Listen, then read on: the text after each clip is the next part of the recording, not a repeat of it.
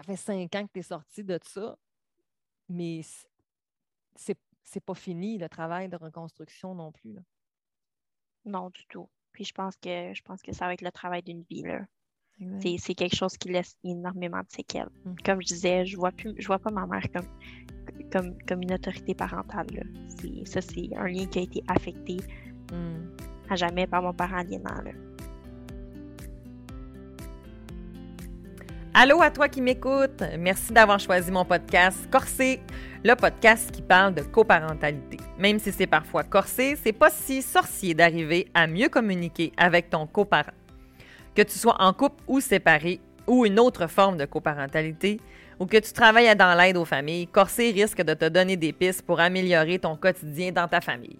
Je suis Cynthia Girard, psychoéducatrice, médiatrice familiale et psychothérapeute coparentale et je te souhaite des réponses et du plaisir car Corsé, ça commence maintenant.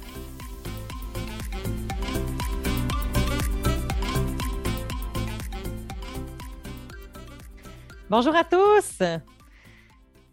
Aujourd'hui, en fait, je suis très heureuse des invités que je reçois parce que oui, c'est la première fois que sur le podcast Corsé, on reçoit pas une, pas deux, mais trois invités en même temps. Alors, vous pouvez vous dire que le sujet sera extrêmement important et donc bien pertinent.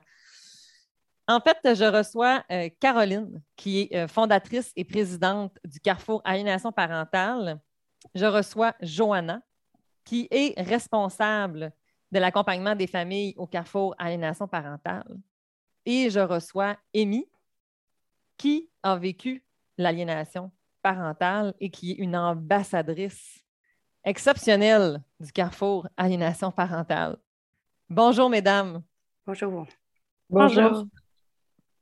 Alors, je vais prendre le temps, en fait, euh, ben, de vous reconnaître, euh, premièrement, en fait, parce qu'au moment où est-ce qu'on enregistre, nous sommes dans le mois de la sensibilisation à l'aliénation parentale. La semaine prochaine, vous aurez la chance d'entendre Karine et Maëve qui, euh, en fait, c'est mères et filles qui ont vécu aussi l'aliénation parentale et on va discuter ensemble, elle et moi, de leur parcours, de ce qu'elles ont vécu, de qu'est-ce qu'elles en comprennent et de qu'est-ce qui reste aujourd'hui de tout ça.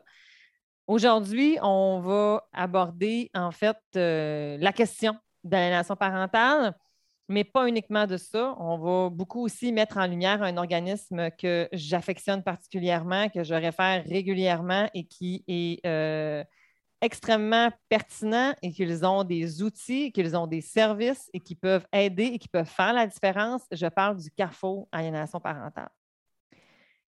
Caroline, oui. vous êtes la fondatrice et la présidente du Carrefour Aliénation parentale. C'est qui, Caroline? Oh, wow, quelle belle question. Euh, je te dirais, euh, euh, dans ce rôle-là, je suis d'abord une maman. Euh, une maman qui exprime tout l'amour pour ses enfants, puis tout ce qu'on doit faire pour eux autres, tout ce qu'on doit être pour eux autres. Puis, je suis aussi une intellectuelle scientifique, alors le besoin de comprendre et le besoin de mettre un cadre et le besoin de parler des vraies choses est mm. excessivement important pour moi parce que je entendre c'est qu'à un moment donné, on ne comprend plus rien parce que euh, si on ne définit pas bien, on n'encadre pas, ceux qui ont vraiment besoin de cette voie-là ne l'auront pas. Et on va parler mm. d'un peu de tout. On va amener euh, n'importe quelle solution. Moi, je pense rien qu'un médecin, s'il ne met pas le diagnostic sur quelque chose, alors comment il va être capable d'avoir le bon traitement? Alors, c'est pour ça que, quel que soit, il n'y a, pas un mot, il n'y a pas un diagnostic qu'on doit laisser pour contre, qu'on doit prendre au détriment d'un autre. Parce que tout ça existe. On doit le regarder euh, dans toutes ces options. Puis pour moi, ben, je viens du monde scientifique, je viens du monde pharmacologique. Et euh, c'est là que, euh, pour moi, cette relation-là est importante, puis comprendre. Et, et la première chose aussi, c'est de dire, si on ne permet pas un mot, on ne permet pas, comment être capable de trouver une solution si on n'a pas de mots pour la, on n'a pas de le mot pour, la, pour le dire et qu'on va surtout être compris dans tout ça. Alors, qui je suis? Je suis euh, une maman qui a, qui a souffert de l'aliénation parentale. Je suis une maman qui mm. était dans l'incompréhension mais totale. Je suis une maman qui a voulu cogner à toutes sortes de portes, mais euh, aucune de ces portes-là n'était, euh, ne m'a amené vers le mot, vers la situation qu'il fallait. Et c'est une maman qui s'est retrouvée à l'international, à, faire, à, assister de conférences, à avoir des groupes de soutien en ligne à l'international et, et, pour être capable d'être compris, de sentir que j'étais pas tout seul et d'avoir du mm. soutien. J'ai pas compris pourquoi on n'avait pas ça au Québec. J'ai pas compris pourquoi je devais dire le mot, pourquoi ce mot-là ne pouvait pas être dit, nommé. Alors, euh, c'est toutes ces étincelles-là qui ont fait que je me disais, Carrefour aliénation parentale, le mot, on doit le nommer pour être capable de mm-hmm. maintenant d'apporter des bonnes solutions. Hmm. Wow ça parle de vous, mais ça parle aussi de la puissance de l'organisme, hein, dans le fond. wow. Joanna, de votre côté, qu'est-ce qui vous a amené à venir euh, à l'épisode Corsé, euh, d'accepter mon invitation, en fait, euh, comme Caroline et comme Amy? Ben, en fait, recevoir une invitation à discuter de l'aliénation parentale, de sensibiliser la, la population, on ne peut pas refuser ça. C'est tellement important, comme disait Caroline, de nommer euh, cette problématique-là, de la comprendre. Et euh, ben, moi, au Carrefour, j'accompagne les familles et je sais, je connais leur détresse, je, suis exposée à ça sur, une base régulière. Euh, je sais qu'ils ont de la difficulté à, trouver des services, à trouver une oreille attentive à, la, aux, aux, difficultés qu'ils rencontrent à la fois avec les intervenants ou avec le système et dans leur famille. Donc, euh, voilà pourquoi c'est super important d'en parler. Puis, euh, très, très, euh, très, très heureuse d'être ici et reconnaissante aussi pour cette invitation. Hein. Merci tellement. Amy, merci d'être là. Ben oui, évidemment. J'imagine que la question, c'est pourquoi je suis ici. Tellement! Hey, hein? Anna Vido. Anna Vido, J'adore! Ben, dans le fond, euh, moi, je suis maintenant une jeune adulte de 20 ans qui a été aliénée d'environ, euh, on va dire, de 8 à 15 ans. Euh, dans le fond, moi, j'ai rejeté ma maman. puis je pense que le meilleur moyen de faire de la sensibilisation pour cette problématique-là, qui est l'aliénation parentale, c'est d'entendre les enfants qui l'ont vécu en parler, parce que la première victime de ça, c'est vraiment l'enfant. oui, il y a le parent ciblé, il y a la famille aussi mais c'est vraiment l'enfant qui est mis de l'avant. C'est l'enfant qui va, qui va avoir des séquelles pour le reste de sa vie. Moi, j'ai des séquelles. Euh, hmm. Puis, on n'en entend pas assez parler parce que l'enfant, l'enfant il est très culpabilisé à travers ça. Puis, euh, je pense vraiment que c'est le meilleur moyen de sensibiliser que ça vienne de la bouche des enfants, que ce n'est pas un choix qu'on fait. Tellement. Puis c'est important ce que tu dis parce que euh, de faire des recherches sur les enfants qui ont vécu l'aliénation parentale, c'est pas une petite affaire. C'est parfois complexe. Il y en a très peu. Euh, il y en a une aux États-Unis qui avait déjà été faite hein, sur euh, Have a Voice, Have a Choice, Not a Choice, pardon. Mon anglais est plus ou moins euh, super. Mais on, a, peu. ce, ce qui mentionne dans cette étude-là, c'est à quel point les enfants veulent être vus, veulent être entendus, veulent être crus, mais jamais veulent choisir, hein, dans le fond. Puis qu'ils sont, ils se retrouvent coincés justement entre, entre leurs parents. Amy, on aura la chance dans quelques minutes de parler un petit peu plus de ton histoire. On va fonctionner en fait aujourd'hui sous forme de discussion, comme l'a dit Johanna. Je vais lancer une question. Euh, vous pourrez peut-être en fait euh, y aller euh, et euh, chacune pourra renchérir absolument. Là, ça va être vraiment euh, l'objectif et de pouvoir discuter et mieux comprendre dans l'objectif de pouvoir ben, mieux aider encore. Moi, c'est ma mission. C'est pour ça qu'elle est née corsée, de pouvoir faire en sorte que la communication entre deux parents ne s'arrête pas au moment où est-ce qu'on se sépare. Et que si elle n'existait pas, eh bien qu'elle débute, parce qu'avoir un enfant, c'est à jamais. Caroline, euh, j'aimerais ça, en fait, euh, savoir euh, pourquoi le cap, pourquoi c'est venu et c'est quoi le cap, en fait, justement? Qu'est-ce qu'on retrouve sous ce toit-là? Le CAP a, plusieurs missions. Je dirais que la première, c'est une sensibilisation de tous. Il y a tellement d'acteurs qui jouent et que c'est pas rien que le parent, puis l'enfant, puis les hmm. deux parents. Là. Il y a l'entourage, le système, il y a l'école hmm. et c'est l'affaire de tous. L'aliénation parentale. On a tous un enfant euh, dans notre entourage qui euh, fait probablement partie d'une famille en coparentalité ou qui a des, situations. Et en parler, savoir ce que c'est, c'est déjà euh, semer une graine pour permettre de, dire, oh, d'avoir un regard différent de ce que l'on voit. Parce que souvent, l'aliénation parentale, ce n'est pas ce qu'on voit. Ce qu'on voit, ce n'est pas ce qui est nécessairement. Alors, il faut vraiment voir, changer de perspective euh, pour regarder euh, la situation. Maintenant, après la sensibilisation, c'est bien beau, mais on se dit, hey, minute, là, OK, on a besoin d'un stade un petit peu plus profond et l'éducation. Mais l'éducation vient encore là du parent. Qu'est-ce qui se passe? qu'est-ce que mon enfant vit, c'est extrêmement important parce que tout ce qu'on fait en tant que parents ciblés, disons parents rejetés, a de l'impact automatiquement, même si ta vie est en parallèle, même si tu n'as même pas de contact avec tes enfants. Tout ce que tu fais, chaque petite chose, c'est une graine que tu sèmes. Tu sèmes. Et ce jardin-là va fleurir avec le temps, mais il faut savoir quoi faire, il faut savoir comment le faire, quand le faire, puis surtout savoir ce que l'enfant vit. Il faut aussi reconnaître qu'on a mm-hmm. besoin d'aide, on n'est pas toute seule, alors tu ne restes pas toute seule chez vous tu vas, tu vas dans les groupes de soutien. C'est pour ça que le CAP veut rassembler ces parents-là pour qu'ils comprennent. Mais on a aussi un rôle d'éducation auprès des professionnels, des premiers intervenants à ces familles-là. Il faut qu'ils soient les premiers. Il ne faut, pas attendre d'être devant un juge là, pour qu'il se passe de quoi, pour que le juge euh, décide, décide pour ta mm. famille à toi. C'est presque impensable quand on pense à ça. Moi, je me dis, qu'est-ce que la justice vient faire là-dedans? Euh, elle, elle, arrive beaucoup, beaucoup trop, trop tôt dans le processus ou on, met un mot beaucoup trop tard. Et euh, donc, grand, grand rôle de prévention. L'éducation, c'est aussi de la mm-hmm. prévention. Et, les, et la troisième mission que je dirais du CAP, c'est l'intervention, l'accompagnement que Joanne a fait. Ça, c'est, euh, vous savez quoi, c'est la, la, bouée de secours pour tous les parents. Le premier mot que tu dis, hey, je ne suis pas tout seul, c'est excessivement fort. Comprendre ce que l'enfant vit, c'est excessivement fort. C'est des outils absolument incroyables pour le parent.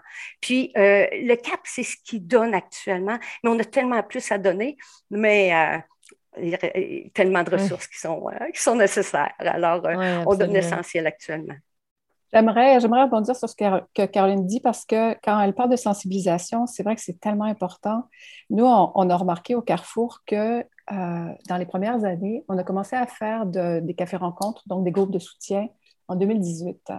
Et euh, donc, ça fait quatre ans. Et euh, au début, il y avait à peu près juste des cas lourds qui arrivaient. Donc, des cas euh, de parents en, hmm. rupture de lien ou en, risque très, très, très, très élevé. Donc, ça veut dire qu'ils étaient en, difficulté relationnelle avec leur enfant. Et, et c'était imminent. Là. ils savaient qu'ils s'en allaient à la cour et puis c'était on devait décider de la garde. Est-ce qu'il allait avoir un changement de garde au profit du, parent au comportement aliénant? Donc, c'était beaucoup de gestion de crise, c'était beaucoup de, parents en très, très grande souffrance. Donc, les parents arrivaient très tard. Et comme le système n'est pas formé, comme les intervenants ne sont pas formés pour, pour, pour reconnaître ça, il y, avait beaucoup, beaucoup de, de de liens. Aujourd'hui, on remarque que les parents au carrefour arrive beaucoup plus tôt. Et ça, c'est fantastique parce que ils ont comme, ben, ils ont comme vont le dire la plupart des parents euh, qui, qui, sont sensibilisés, éduqués au phénomène de l'aliénation et, à cette dynamique-là, ils ont un pouvoir sur, ils ont un pouvoir de réparation, ils ont un pouvoir d'apaisement. Donc, ils peuvent contrer les, effets néfastes ou délétères de des comportements aliénants ou d'une campagne de, dénigrement. Et ça, euh, c'est bien, c'est très, très bien. Et plus la population sera sensibilisée, et comme disait Caroline, c'est l'affaire de tous, l'aliénation. Ça, ça veut dire que le voisin, quand il voit que, euh, oups, tout à coup, euh, il ne va plus chez papa, le petit, le petit Léo, il ne va plus chez papa, ou la petite Camille, elle va plus chez maman. Ben, pourquoi? c'est pas pas nécessairement normal. Il faut que, tout le monde puisse poser un regard critique sur ces, ruptures de liens-là, ces conflits de loyauté si sévères que la, réponse à, un conflit parental ou un conflit familial, c'est ben, éliminer l'interlocuteur, donc éliminer un des deux parents. c'est ça le drame mm-hmm. qui se joue présentement au Québec, dans les familles. C'est la façon de régler un problème. Puis malheureusement, le système est complice de ça. Euh, on minimise beaucoup, les parents vont, nous le disent au carrefour, il n'y en a pas de problème, tu sais, à, 10 ans, 12 ans, 14 ans, ben, il, va, il va revenir. Il va revenir chez toi quand, quand, quand ça va être tenté. Il euh, faut, faut, respecter ses, son, respecter ses besoins. Le fameux besoin Donc, euh, versus ses désirs. Hmm. Ce fameux faux choix. Et les mythes.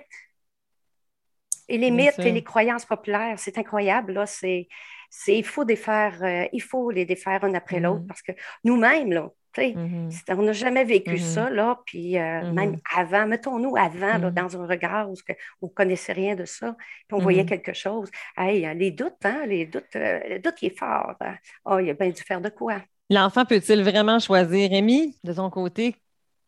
La fameuse question. Comment tu as, euh, connu le, carrefour, mais justement, on a cette discussion-là. As-tu l'impression que tu as vraiment pu choisir? Euh, ben, premièrement, euh, comment j'ai choisi, comment j'ai rencontré le Carrefour, euh, en fait, c'est eux qui sont venus vers moi. ils ont, ma maman les a contactés, puis ils ont parlé un petit peu avec, avec eux. Puis ma maman leur a donné mes coordonnées sans me le dire. Puis j'ai reçu un appel un jour. Puis j'étais comme, ben oui, je vais aider. parce que moi, à ce moment-là, j'avais 18 ans, donc c'était quand même assez derrière moi, là, cette histoire-là. sinon, pour revenir sur la question, si c'est un choix, non, ce n'est pas un choix. Euh, un enfant qui est mis dans cette situation-là fait ça par instinct de survie parce que n'importe quel enfant au monde a besoin de l'amour de ses deux parents. Puis euh, ce qu'on est capable de, voir dans une dynamique d'aliénation parentale, euh, c'est que le parent aliénant, il va mettre des conditions à son amour. donc l'enfant, en sachant très bien que le parent qu'il doit cibler et rejeter, euh, en sachant très bien que pour ce parent-là, l'amour est inconditionnel, il va le faire parce qu'il sait que le parent va toujours être là inconsciemment quand même. Puis euh, comme ça, il s'assure d'avoir l'amour euh, conditionnel de son parent aliénant. Hmm. Toi, de ton côté, justement, c'est comment tu as, comment as vécu ces conditions-là? Comment ça se comment ça se matérialisait? Comment ça se passait? Dans le fond, moi, mes parents se sont séparés, j'avais un an et demi. Euh, puis du point que je me souvienne, euh, mon père a toujours eu des propos euh, désobligeants envers ma mère. moi, je pense que ça, ça a été la base de tout. C'est tout le temps des propos négatifs, tout ce qui venait affecter l'image que j'avais de ma mère, dans le fond. Jusqu'à un moment, je la voyais à travers ses yeux à lui, là, mon père. Puis du jour au lendemain, les comportements aliénants là, se sont vraiment empirés. Puis là, son but, c'était vraiment de me séparer de ma mère. Euh, puis moi, dans l'espoir que, que ça devienne moins lourd, tout ça, parce que c'est très lourd pour un enfant de tout le temps avoir des commentaires désobligeants sur la moitié de lui-même. Hein. Euh, donc, en espérant que ça, ça cesse, j'ai commencé à j'ai commencé à, peut-être un petit peu plus rentrer dans son jeu, lui rapporter des faits qui n'étaient pas nécessairement véridiques. Puis là, je voyais que je voyais que c'était un petit peu plus léger. Euh, lui, lui, ça venait remonter son estime à lui que je fasse ça. Donc, mm-hmm. moi, en pensant que ça allait cesser, ben, ça allait juste empirer. Euh, jusqu'à ce qu'à un moment donné, je ne savais plus qu'est-ce qui était la réalité puis qu'est-ce qui était de la fiction. Euh, puis euh, c'est ça, éventuellement, parce que c'était plus facile, j'ai décidé d'aller rester chez mon père. puis à ce moment-là, je n'ai pas vu ma mère pendant quelques mois, sauf pour lui écrire des messages vraiment haineux que mon père lui dictait. Mm-hmm.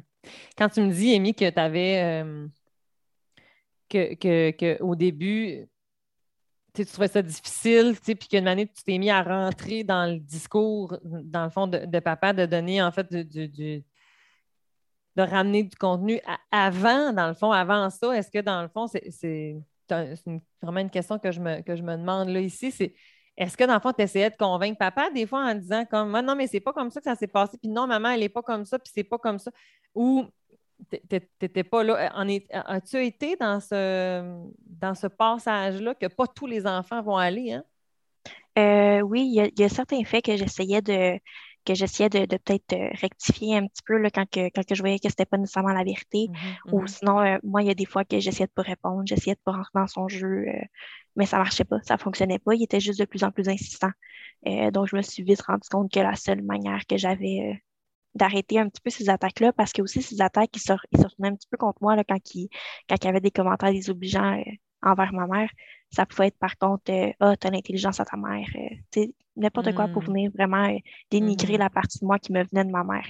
Donc, hmm. pour faire cesser c'est ça, c'est vraiment là que j'ai commencé à lui rapporter des faits, soit qui n'étaient pas véridiques ou des faits que je savais que lui, il allait pouvoir comme un petit peu bâtir son, son, cas là-dessus. Mais as lâché finalement, dans le fond, parce que toi, c'était comme tu avais, c'était pour un peu avoir la paix, d'essayer d'avoir comme, je peux-tu souffler?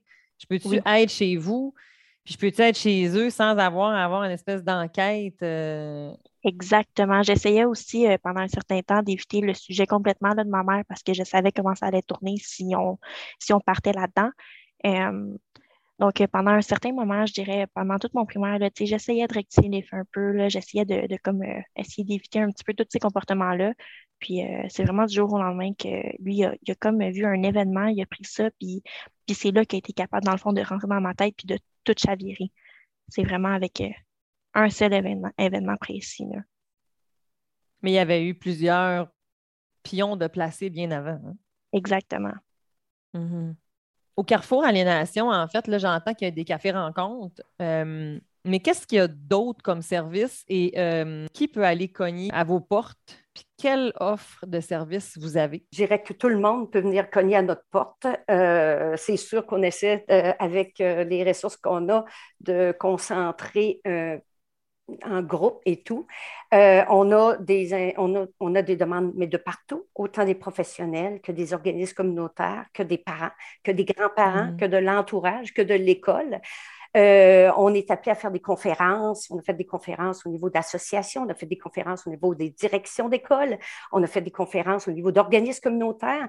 Et les organismes communautaires, ça va être au niveau des intervenants et parfois c'est au niveau de leur propre clientèle. Alors, euh, je veux dire que euh, le Carrefour s'est bâti avec les demandes. on savait que la demande serait grande, mais tout au-delà de ce qu'on pensait et de toutes les sortes de demandes. Je pense qu'on n'a pas dit non à grand-chose depuis le début parce qu'on trouvait ça trop important, d'être capable de dire euh, tout ça, c'est mm. important. C'est tellement dur de prioriser actuellement et on sait un petit peu notre. C'est un petit peu. Mm. Euh, c'est à double tranchant tout ça, mais il n'y a pas une demande qui n'est pas. qui fait. Mm-hmm. qui n'est pas importante actuellement. Ça, c'est la beauté des organismes et le couteau tranchant de l'autre côté. Oui, c'est ça. Mais même le parent aliénant, nous autres, ce qu'on veut, là, c'est que les enfants cessent de souffrir pour des choses comme ça. Ce qu'on veut, c'est que les parents, toutes, on mmh. entende ça et on se dit, moi, je mmh le fais-tu? Et mmh est-ce que je suis victime de ça? Parce que l'aliénation parentale, des mm. fois, c'est une guerre souterraine. Il y a une guerre souterraine que tu ne vois pas. Peut-être des petits pics de temps en temps qui sortent, mais c'est anodin parce que tu auras une petite anecdote, des petits. C'est quand tu mets toutes les pièces ensemble que tu vois, tu as l'image d'un tout un casse-tête. Mais mm. c'est d'une façon mm. rétrospective, souvent qu'on peut le dire, euh, pour le parent qui est dedans. il va... Mais des fois, c'est le regard de l'entourage qui dit Hey, il y a quelque chose qui m'agace ou il y a quelque chose que. ça, là, c'est une clochette aussi que si tu peux être un. si quelqu'un de l'entourage t'entend des, des mots d'adulte dans la bouche, t'entends que l'enfant change pour le tout ou change son comportement d'un parent à l'autre, que l'enfant. Tous ces mm-hmm. comportements-là, bien, seulement, euh, seulement d'être capable de, de, glisser le carrefour, de glisser une petite note, pour prendre le temps là, de s'éduquer, ça ferait déjà peut-être une grande différence pour bien des enfants. Absolument. Joanna, qu'est-ce que ça fait une responsable de l'accompagnement des familles au carrefour? Euh, ben, ça, ça accueille les familles, ça accueille les parents qui cherchent à comprendre ce qu'ils vivent. Euh, principalement, je, pilote les, groupes de soutien, donc les cafés rencontres, et les médias, mhm. ce qu'on appelle les médias info. On offre euh, différents, euh, différents moyens où les parents peuvent venir euh, discuter de leur situation et pour comprendre ce mhm. qu'ils vivent. mais à la base, à la fois les médias info, les cafés rencontres, les groupes de soutien et l'accompagnement individuel sert à la base à, à, faire en sorte que le parent comprenne dans quelle situation il se trouve qu'est-ce qu'il vit et surtout que vit son enfant. Parce que s'il ne comprend mm-hmm. pas euh, d'abord le conflit de loyauté dans lequel se trouve son enfant ou le rôle qu'il a à jouer, ben, il ne pourra pas, euh, pourra pas l'accompagner, il ne pourra pas l'apaiser et il ne pourra pas aussi dédramatiser la situation. Euh, parce que mm-hmm. malheureusement, les, les, parents qui sont dans une situation de, dans une dynamique d'aliénation parentale, donc s'ils sont ciblés par un désir d'exclusion parentale, euh, ils vont réagir très fortement. Ils vont, ils vont se justifier, ils vont, euh, ils vont résister à, aux attaques que l'enfant rapporte. Donc, ils vont rapporter un petit peu la parole du, du, parent ou Mm-hmm. ou, ou, de l'impression que le parent a. Parce qu'un parent, mm-hmm. Caroline le dit, mais il y, a des, il, y a, des, parents qui ne savent même pas, qu'ils euh, ne réalisent pas qu'ils sont aliénants. Et ils vont, et, ils peuvent avoir des comportements tellement euh, euh, soutenus au niveau de, de, d'un rejet de l'autre parent que l'enfant porte, porte ça et peut en venir à, choisir son camp, même s'il n'y a pas un désir d'exclusion parentale. La forme ultime de l'aliénation, c'est l'exclusion parentale, c'est ce désir de sortir l'autre parent pour toutes sortes de raisons, que ce soit euh, parce que euh, parce qu'il y, a un parent qui a de la difficulté à vivre la séparation. Euh, on rencontre ça quand même assez fréquemment au carrefour il y a des séparations et, par exemple, un parent va être en relation fusionnelle avec, avec son enfant et avoir de la difficulté à admettre que la, la, la, famille ne se vit plus, la, dynamique familiale ne se vit plus de la même façon. Donc, 100 du temps chez moi. Alors, le parent va, va induire sa peine ou sa, sa, difficulté de, séparation. Et puis ça, c'est des comportements aliénants. D'autres vont, vont, vont, refaire une nouvelle cellule familiale, voudront pas se badrer de, euh, de la coparentalité, puis des, des, échanges de garde, les horaires, gérer les, les, vacances et tout ça. Et ils vont... La complexité de la, la coparentalité. Exactement. Et là, ils vont tranquillement s'approprier l'enfant. Donc, il va c'est pas tant contre l'autre parent, mais que c'est pour moi. Donc, moi, je veux te garder avec moi. Puis l'enfant, ils, vont quand même, ils vont quand même ce parent-là qui, veut s'approprier l'enfant va tranquillement arriver à, dénigrer l'autre cellule familiale. L'enfant va choisir son camp. Bref, quand les, parents viennent au carrefour, euh, il y a beaucoup de parents qui sont euh, au début, euh, et ça, c'est assez remarquable parce que les parents discutent entre eux aussi. Des fois, il y, a des, il y, a des, groupes où on est plusieurs, il y a plusieurs parents, donc ils vont échanger leur, leur, leur expérience. Ça va leur permettre de d'abord se, se, décharger aussi, parce qu'ils sont, ils sont chargés de tellement de peine, de, de, de, confusion, de, de, de, de colère aussi.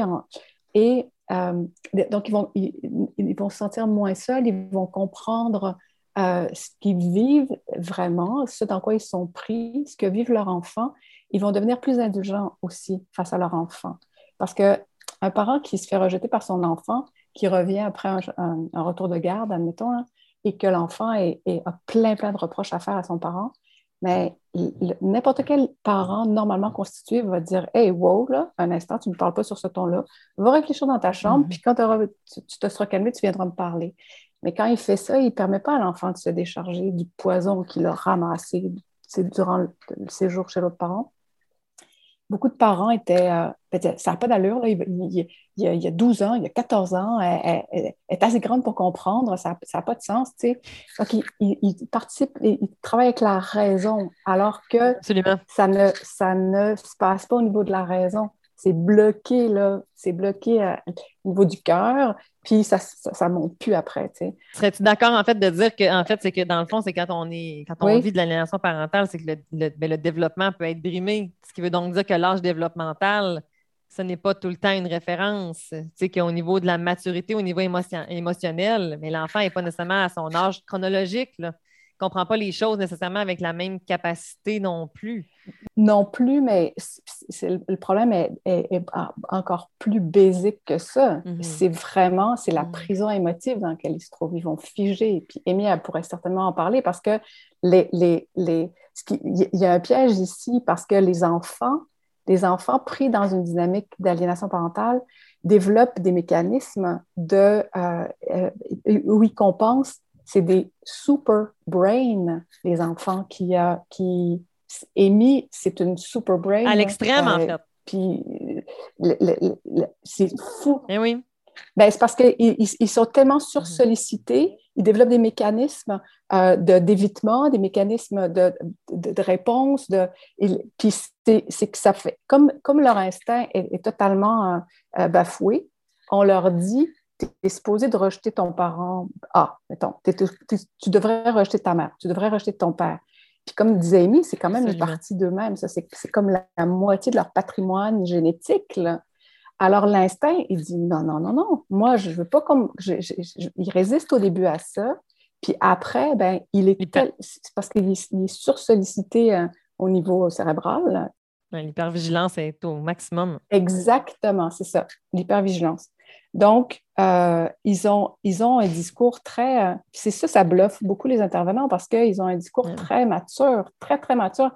Ah, mais il est mature, cet enfant-là. Elle est tellement mature, elle sait ce qu'elle veut ça fait, euh, on a, on a une, jeune, une, jeune, une jeune fille au, Cap qui a 15 ans qui, qui a été, qui, a, qui a témoigné au Carrefour.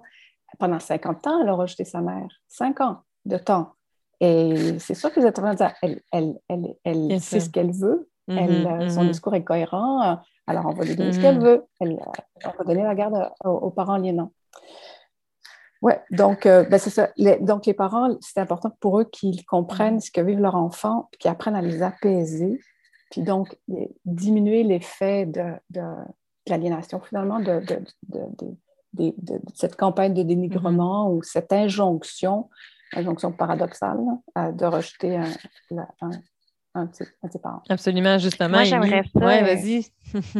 j'aimerais ça rebondir là-dessus, justement. Et c'est aussi, euh, oui, les enfants qui sont dans cette position-là, bien, premièrement, il faut comprendre qu'on leur demande de devenir. Euh, de, le parent aliénant demande à cet enfant-là de devenir un adulte beaucoup trop vite. Beaucoup trop vite. L'enfant, il n'y a, pas d'enfance dans le fond. Moi, j'en ai pas eu d'enfance. Tous les enfants non plus. Puis aussi, l'enfant, pour faire plaisir aux parents aliénants, il va apprendre, il, va observer, il va apprendre tout, ce qu'il faut qu'il dise. il va apprendre, dans le fond, à manipuler un peu, là, si on veut.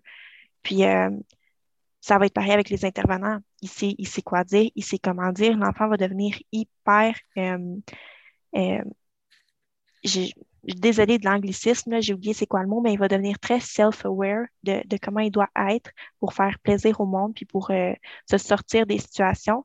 Puis aussi, il va se confondre, il va être en confluence, il va, il, va, il, va, il va se fondre, il va se, il va, il va se fondre dans l'autre pour s'adapter à qui j'ai affaire. Oui. Donc, ça, ça, ça, ça c'est quand même, euh, c'est comme on dit, un super brain, là. C'est quand même quelque chose pour un enfant d'être capable de faire ça, mais il y a d'autres, il y a aussi d'autres aspects que l'enfant, il va être sous-développé, comme euh, l'intelligence émotionnelle. Euh, c'est juste, c'est juste une façade. Il n'y en a pas d'intelligence émotionnelle, cet enfant-là. Il a de l'air d'en avoir une, mais il n'y en a pas.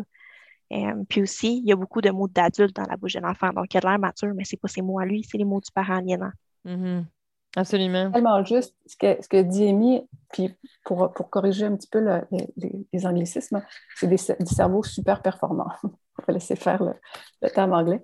Et oui, c'est vrai, donc l'hypervigilance, tous ces mécanismes-là qu'ils développent, et, euh, et c'est exactement, exactement ce que ce euh, décrit qui se passe chez l'enfant. Puis c'est vrai que tu, notes que, l'enfant n'a pas d'intelligence émotionnelle, c'est très dangereux de laisser un enfant pris là-dedans, dans, dans, ce, dans ce rôle-là euh, qu'il est appelé à jouer. Là. C'est, euh, Ça, ça suit aussi jusque, jusque dans la vie d'adulte. Et justement, Amy, qu'est-ce que ça donne à l'âge adulte de calculer chaque coup d'en avance pour être capable de, de, de, de voir venir? Qu'est-ce que ça donne, ça, aujourd'hui? Ben, ça donne des relations qui ne sont pas très, euh, sont pas très authentiques. Ça donne euh, que tu te coupes de tes émotions, puis tout reste dans le fond superficiel. Euh, moi, j'ai été diagnostiquée avec des troubles de la personnalité qui découlent euh, directement de ça, dont deux troubles de la personnalité relationnelle, donc limite et évitante, puis un anxieux, donc un trouble de la personnalité obsessive-compulsive. donc, c'est vraiment, dans le fond, moi, ce que ça m'a montré, c'est que si il faut, que j'aille le contrôle sur tout, sinon quelque chose va aller mal. Euh, donc, ça, c'est l'anxiété. Puis sinon, si ça m'a aussi, l'aliénation parentale, ça m'a montré euh, que si je faisais pas certaines choses, mais ben, je pouvais être rejetée, on pouvait ne pas m'aimer. Puis maintenant, ça, ça s'applique dans absolument toutes mes relations. J'ai toujours peur de me faire rejeter, j'ai toujours peur de ne pas me faire aimer. Euh, je dois toujours être à mon 100% J'évite toutes les formes d'affection au cas où je me ferais rejeter. Donc, euh, c'est quelque chose qui me suit encore aujourd'hui, même si, même si moi j'en ai conscience de ce que je fais, même si j'en ai conscience des troubles que j'ai, c'est quelque chose que je dois travailler avec tous les jours, puis c'est une difficulté vraiment majeure dans ma vie. Exactement. Puis j'ai envie de mentionner justement, tu que c'est pour ceux qui nous écoutent, des fois, peut-être que se dire, ouais, mais là, elle, elle, comprend maintenant, tu sais, elle les connaît, ses diagnostics, elle comprend qu'est-ce qu'elle vit, elle le sait, fait que, tu sais, comment ça se fait que c'est encore là? Bien, parce que la construction de la personnalité, c'est quelque chose qui se fait euh, dès le jeune âge et ça, se, ça s'inscrit dans un pattern relationnel, ça s'inscrit dans une structure de personnalité, c'est très complexe. Euh, et de modifier ces patterns cognitifs-là, en fait, la manière de percevoir le monde nous a été induit par nos parents, la manière dont je me suis attachée à ceux-ci va m'amener à percevoir le monde, soit dans la confiance ou dans la méfiance, et de pouvoir modifier tout ça.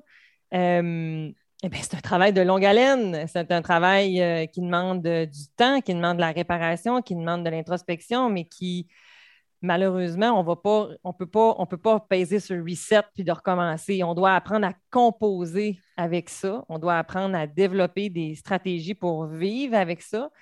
Euh, mais on peut pas, on peut pas se guérir de tout. On, ne peut en fait que de, pouvoir en fait détecter plus rapidement qui prend place. Hein, dans le fond, probablement qu'Amy, des fois, tu te dis comme Oh, là, euh, c'est peut-être cette portion de moi-là qui est là. Là, aujourd'hui, c'est peut-être cette portion. des fois, on est capable de plus se voir aller, d'en prendre plus rapidement conscience pour pouvoir se donner cet espace-là pour vivre, qu'est-ce qui est là, puis après ça, de pouvoir mettre en application un autre schéma relationnel qui, lui, va être plus sain pour ma relation, mais aussi pour moi-même. Ça fait-tu du sens, Amy? C'est tellement fait, tu l'as tellement bien expliqué c'est un long, long processus. Hein. Euh, c'est quelque chose qui doit se reconstruire. Mm. Amy, tu as juste 20 ans, tu ne sais pas combien de temps ça va te prendre, mais c'est quelque chose qui, va, qui, qui reste de t'accompagner, que tu vas avoir à, avec lequel tu vas devoir composer. Mais... Ah oui, c'est épuisant, là, pour être honnête, c'est très épuisant. Mais tellement, puis l'accompagnement, c'est par, oui, différents professionnels, mais c'est une, des fois aussi, on ne va pas rentrer là-dedans aujourd'hui, je vais faire une mini parenthèse, je le referme tout de suite. Mais des intervenants, chacun a ses spécificités. Puis pour travailler la structure de personnalité, c'est un psychologue que ça prend. C'est la psychothérapie. C'est ça, qui, va amener. Je veux dire, chacun a ses, a ses, euh, puis ça n'enlève rien au travail d'un travailleur social, d'un psychoéducateur. Euh, je veux dire, chacun a ses spécificités. Et ça aussi, en tout cas, moi, ça fait partie des choses que j'ai besoin de pouvoir des fois partager, que plus on va comprendre aussi, parce que ce n'est pas juste un intervenant. C'est lequel que j'ai besoin dans cette situation-là. Caroline, comment tu l'as dit tantôt, en avant de pouvoir mettre le bon diagnostic, de pouvoir mettre le bon doigt sur le bon bobo pour pouvoir après ça avoir le bon traitement. Hein, si, j'ai un problème dentaire et qu'on m'envoie en orthopédie, porte la chance que ça ne fonctionne pas. Puis en même temps, Joanna, que tu dises, tu as comme ramené l'âge que Amy avait, puis pendant trois secondes, je me suis dit, eh, c'est vrai, elle n'a que 20 ans. Quand tu parlais, Amy, tu sais que tu as appris à être un adulte vite. Pendant trois secondes et quart, j'ai oublié que tu avais 20 ans. Tu as l'air d'en avoir bien plus que ça avec la manière dont tu parles. C'est. Ben, ça, c'est un mécanisme de défense aussi. C'est, comme je disais, c'est une façade. Aussi, de la manière que je parle de mes émotions. Si j'analyse mes émotions, j'ai pas à les ressentir. Bien sûr. On est conscient, on est conscient de ça, les enfants aliénés. On n'a pas le droit, quand on est aliéné, on n'a pas le droit d'avoir une identité, on n'a pas le droit d'avoir une personne qui est propre à nous. Il faut prendre les idées, les paroles, tout de notre parent aliénant, on devient une marionnette. Puis ça, après ça, c'est pareil pour les émotions. Si on n'a pas d'identité, comment on est capable de gérer nos émotions? Fait qu'on le fait pas. Absolument, absolument. Il y a un autre volet euh, à, la, au rôle que l'enfant prend, c'est, Amy disait qu'ils deviennent des adultes très rapidement, mm. euh, mais ils, deviennent aussi souvent le parent de leur, du parent aliénant. Donc, on est dans une, dans une, dans une dynamique de parentification. Puis ça, c'est très important que les, que les intervenants le comprennent, le voient, parce que l'enfant, il est appelé à protéger son parent euh, aliénant, qui a des comportements aliénants. Il répond à son besoin. Souvent, au carrefour, on dit aux parents, euh, c'est très difficile ce que ton enfant te rapporte. C'est très douloureux, c'est insultant parce que tu, te fais insulter, on, te fait de faux reproches, on il y a de fausses accusations également. Mais dis-toi que ce n'est pas contre toi qu'il le fait, mais c'est pour l'autre parent. Donc, l'enfant hmm. qui est pris dans une dynamique d'aliénation parentale va répondre aux besoins du parent aliénant. Donc, c'est du parent qui demande à ce qu'il est, ce soit favorisé finalement. C'est sa mission, en fait. Comment? Oui, puis aussi, le, le parent aliénant, il vient vraiment élever l'enfant euh, à son niveau à lui. Donc, on n'a comme plus la, la, hiérarchie euh, parent-enfant. On a vraiment comme deux égaux. Puis ça, c'est pas sain dans, le développement d'un enfant de, se faire inculquer ça. Oui, effectivement. Amy, dans ton balado à toi, en fait, tu parles en fait que ton que ton père comparait des fois votre relation justement à une relation qui pouvait être comme conjugale, hein? c'est ça, hein? Oui, pratiquement. on, était, plus comme des partenaires. C'est comme si on a, il venait vraiment m'élever à son niveau, puis on avait une mission ensemble. Mm-hmm. On parle d'un enfant, dans le fond, qui, est comme, qui, a comme justement cette espèce de mission-là, en fait, mais comment est la relation avec, euh, avec maman? Euh, pour moi? Mm-hmm. Euh, ben, ça va bien c'est long, à reconstruire. Euh, c'est important de, de, comme penser que j'ai vraiment des souvenirs qui ont été effacés de ma mémoire, j'ai des idées qui ont été implantées dans ma tête. Euh, c'est comme si on avait un petit peu nettoyé là, mon cerveau. Euh, des fois, c'est un petit peu dur pour moi encore aujourd'hui, même si ça fait cinq ans que c'est terminé tout ça, de savoir c'est qui ma mère, qu'est-ce qui est vrai, qu'est-ce qui s'est passé quand j'étais jeune. Il y a des choses que je me souviens plus. Moi, mon enfance est un peu effacée. C'est donc, c'est un petit peu dur, mais euh, j'ai pas de difficulté à en parler avec elle. Euh, je pense qu'on a quand même une bonne relation. C'est sûr que j'ai beaucoup de la misère à la voir comme ma mère. Euh, ça, je, pense que, que c'est quelque chose que j'ai de la misère toute ma vie. notre relation, écoute, depuis que, depuis que j'ai peut-être 10 ans, est vraiment plus comme une relation mère-fille à cause de l'aliénation. Puis, par contre, cette année, c'est la première année que j'étais capable de lui dire je t'aime en 8 ans. Et puis même là, ça, je me sentais pas bien de le dire. Puis c'est pas parce que je le pense pas, c'est parce que je suis juste pas capable de l'exprimer, je sais pas comment. T'avais pas le droit. Puis euh, exactement, j'avais pas le droit. Fait même aujourd'hui à 20 ans, même si ça fait 5 ans que je suis plus sous l'influence des comportements aliénants de mon père, je suis encore pas capable de lui dire je t'aime. C'est quelque chose que vous voyez, ça, euh, Johanna et Caroline, euh, au Cap la différence avec euh, les, dans la fratrie, en fait, justement, tu sais, comme la manière dont la relation avec l'autre va se reconstruire. Est-ce que c'est des choses que vous voyez? C'est tellement incroyable de voir l'avant et après par moment aussi. C'est de voir cet écart-là qui est presque inimaginable, de dire comment ça a pu, comment ça a pu avoir passé d'une très belle relation à cette rupture-là puis, euh, des fois, ça peut être aller euh, très, très vite euh, aussi. Et la fratrie, absolument. Il y a, des enfants qui sont, sur quatre enfants, il va en avoir rien qu'un, mais il, y a des fois, c'est, l'enfant et entraîne les autres aussi. Il suffit d'en avoir un qui devient lui qui va devoir entraîner les autres aussi. Tout, je dirais que tous les, toutes les situations sont dans la nature. Et on n'est pas en mm. mesure de dire ça se passe de même, de même, de même. C'est, il y a des grandes lignes et euh, c'est en allant dans le cœur des, des, des, familles, de la dynamique. Euh, moi, je, dis souvent, on voit souvent que l'enfant qui est aliéné est un peu mis sur un piédestal par le parent aliénant ou qui est un peu euh, l'enfant choyé ou l'enfant chouchou. Puis, l'enfant champion, l'enfant soldat.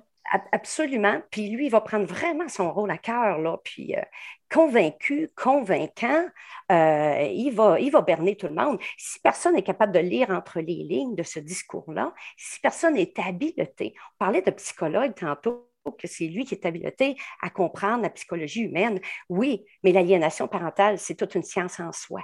Et même si tu es psychologue, ça ne veut pas dire que tu es capable de comprendre puis d'identifier l'aliénation parentale et on le voit énormément. Tout à fait, Caroline. Puis c'est une bonne rectification parce que euh, c'est tantôt, je parlais d'une reconstruction euh, au niveau de la structure de la personnalité, mais de pouvoir accompagner les familles qui vivent l'aliénation parentale. Euh, il y a, plus qu'une sorte d'intervenant qui peut intervenir, bien entendu, là, tout à fait. Puis il faut qu'il soit, faut qu'il soit formé. OK? Euh, les experts vont dire que c'est une science, c'est un phénomène contre-intuitif ce que tu vois, ce n'est pas nécessairement ce qui est. On, le parent aliéné ou le parent qui est ciblé est souvent vraiment vu comme il est colérique, il est hystérique, qui n'est pas bien dans sa peau. Moi, je comprends que l'enfant ne veut pas le voir, mais voyons donc, regarde-le là. L'autre est assez, est assez calme, l'enfant le préfère, tout va bien. Alors, ce regard-là, au première, euh, mm-hmm. ce premier regard-là, euh, qui a le goût de travailler avec un parent qui est dans tous ses états? Alors ça, euh, il faut vraiment, euh, puis dès que tu es, euh, formé adéquatement, ça se voit assez bien. Donc pour un œil, un œil non averti, c'est extrêmement dangereux d'aller mettre un diagnostic et de penser que je, sais ce que je sais peut-être pas. ou, que, ou que là, l'intervenant peut justement venir en fait en, ben, mettons comme amplifier ou en tout cas, tu peut venir comme mettre de, l'huile sur le feu, là, finalement, de venir comme empirer ou en tout cas contribuer à, à, la dynamique parce que même si l'enfant a donc bien de l'air de savoir ce qu'il veut, surtout quand il atteint une fameuse âge, mm-hmm. ce fameux 8-12 ans, où est-ce que là, il se passe bien des affaires alors qu'on sait aussi qu'au niveau du conflit de loyauté, dans leur développement cognitif, il y a, il y a comme c'est les deux sont très contradictoires. Le, pouvoir qu'ils atteignent à ce moment-là versus ce qui se passe dans leur cœur, dans leur tête au niveau développemental, c'est ça va tellement pas ensemble que c'est pas pour rien que ça fait autant flamèche puis que ces enfants-là, des fois, on a des réactions extrêmement explosives, mais que c'est pas vrai qu'ils peuvent choisir, c'est pas vrai qu'ils veulent choisir. j'adore le mot contre-intuitif parce que c'est tellement ça, c'est tellement vrai que les intervenants, ça va les amener dans des malaises énormes parce que, euh, voyons donc, on dit que je force un enfant à venir me voir en séance pour travailler le ratissage de liens, pour travailler la relation avec son autre parent. Alors que c'est ça que la littérature nous dit qu'il faut faire, dans le fond, parce qu'on sait maintenant que c'est ça. Mais effectivement, ça prend tout un doigté. Johanna, tu fais, tu fais oui de la tête, fais oui de la tête, vas-y, j'ai envie de t'entendre. Ouais, non, mais oui, j'ai envie de parler un petit peu de la réalité des parents parce que euh, ce qui est confondant aussi pour les intervenants, c'est un peu comme Caroline disait, ils, vont réagir au rejet, ils vont être, ils vont être émotifs, ils vont, être, ils vont se justifier, ils vont pas avoir l'air si plaisants que ça. Donc, les intervenants vont se dire, ben, je, peux comprendre. Finalement, cet enfant-là ne pas triper trop, trop chez, chez ce parent-là. Mais c'est que le parent, il est, paniqué d'être en, perte de, contact, de lien. Absolument. Et c'est aussi la souffrance que mm. vivent ces parents-là. Mm. C'est vraiment minimisé. Mm. Et puis, il y a, un, des premiers parents qu'on a rencontrés en café rencontre avait dit c'est la, souffrance d'un parent qui perd son enfant et elle est méprisée.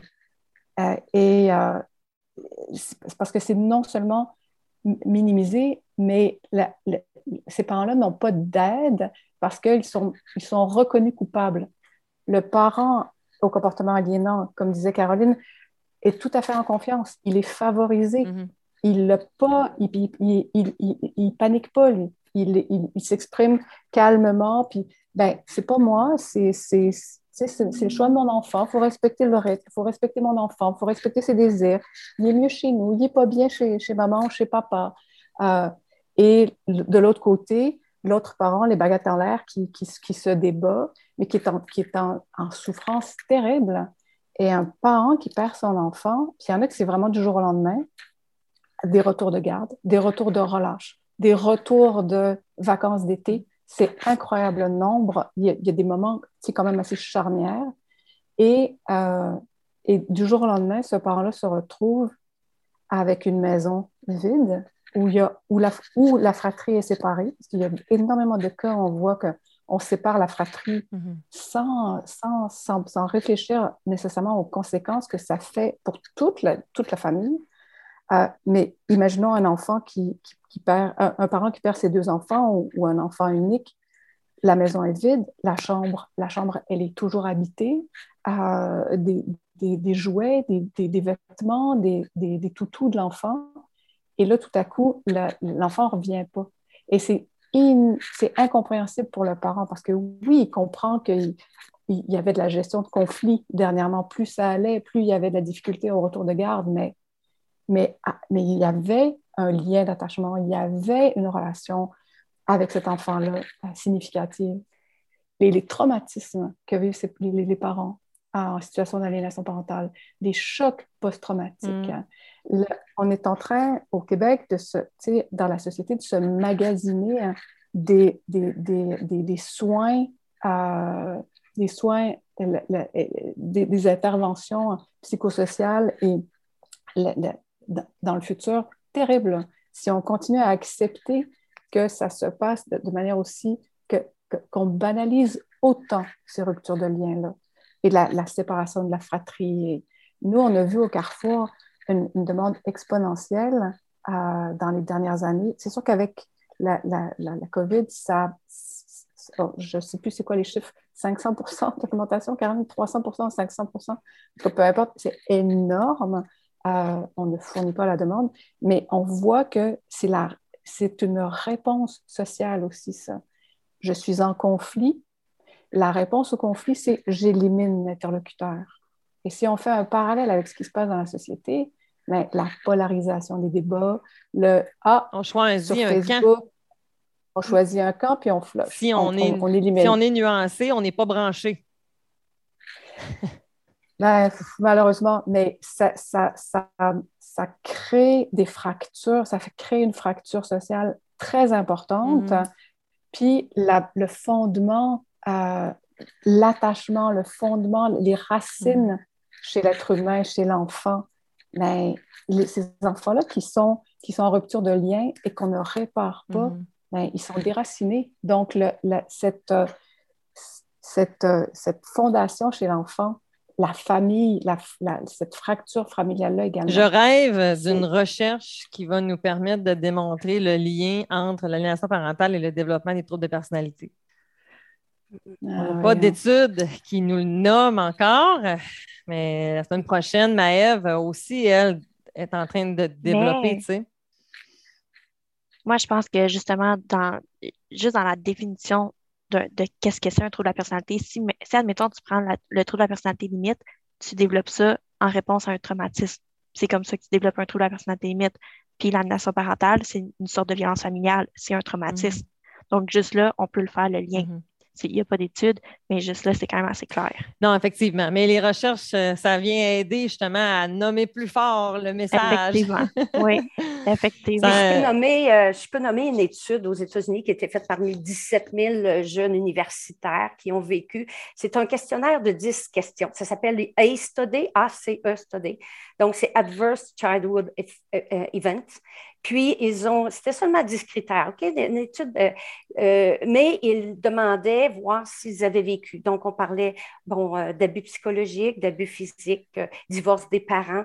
Est-ce qu'un parent qui, était en, qui les a déjà frappés? C'est 10 critères. Et ils démontraient qu'à partir de 3 à 4, ils avaient vraiment un facteur de risque absolument énorme au niveau de certains troubles de personnalité, la santé physique aussi, des maladies, là, mm-hmm. certaines maladies inflammatoires, tout de suicide, c'était c'était x10. Et en mm. aliénation parentale, tu as à la base, tu as quatre de ces critères-là qui sont cochés sur les 10. Et euh, au niveau d'aliénation parentale, tu as facilement 4 à 7 critères dans ces 10-là qui vont être selon la famille. Donc, déjà là, rien que sans, là, sans partir du, point aliénation parentale et partir du point euh, trouble de personnalité unique, mais mm. développement de la santé, global de l'enfant, on a déjà on a déjà des petites pistes de recherche sur lesquelles on peut on, peut amener des éléments, euh, puis au, moins appuyer certains. Euh, de toute façon, il n'y a rien de meilleur que des témoignages de jeunes, et pour, pour savoir ça aussi. Mais euh, pour ceux qui diraient que c'est anecdotal, ben allons plus loin, puis il y a des choses qu'on peut amener. Là. Ben oui, exact, tout à fait, tout à fait. J'aimerais ça, en fait, tantôt, Johanna parlait de justement la, la, la, la souffrance, en fait, hein, du parent qui est rejeté, qui, est ciblé. Amy, comment ta mère réagissait quand tu arrivais à la maison? Comment est-ce que, est-ce que ce que Johanna dépeint, est-ce que toi, ça, c'est comme ça que ça s'est passé aussi pour toi ou ça a été différent? Écoute, moi, euh, je, la, voyais, là, la souffrance à ma mère. euh, quand j'arrivais puis que je lui lançais tout, que j'invalidais absolument tout ce qu'elle mm. faisait, euh, c'est sûr que elle prenait mal. Ma mère, elle n'a pas connu le cap, donc elle n'avait pas des outils pour s'aider, mais j'ai quand même été chanceuse d'une manière que ma mère, elle a très bien géré la situation. Et ma mère, elle s'est battue très longtemps en, cours pour ça. puis aussi, elle a un petit peu à, elle a réussi à, comme, se rendre compte par elle-même que si, si elle me laissait me décharger puis que puis que dans le fond, elle, ne m'en remettait pas dessus ou elle essayait pas de me recadrer tout de suite, des choses comme ça, mais que ça passait mieux. Euh, puis il y a une anecdote que j'aimerais ça partager euh, parce que je m'en souviens encore aujourd'hui, huit ans plus tard. Euh, il y a un, soir, pendant que j'allais à l'école chez mon père, je retournais chez ma mère des fois à la fin de semaine quand on a comme un petit peu recommencé à prendre contact. Puis un soir que je suis arrivée là-bas, puis on s'est chicané. donc j'ai fait ce que je faisais à chaque fois. J'ai appelé mon père dès qu'il est arrivé chez lui pour qu'il revienne me chercher. Puis euh, j'ai dit, euh, je suis pas capable de rester ici, maman, je m'en vais. Elle m'a dit, c'est correct, je suis pas fâchée, je comprends. Mais moi, ça, ça m'a, ça m'a fait dire, ah, ah, elle comprend. Elle est capable. Elle, elle peut-être, peut pas méchante, elle n'est pas fâchée après moi. Elle, elle même pareil.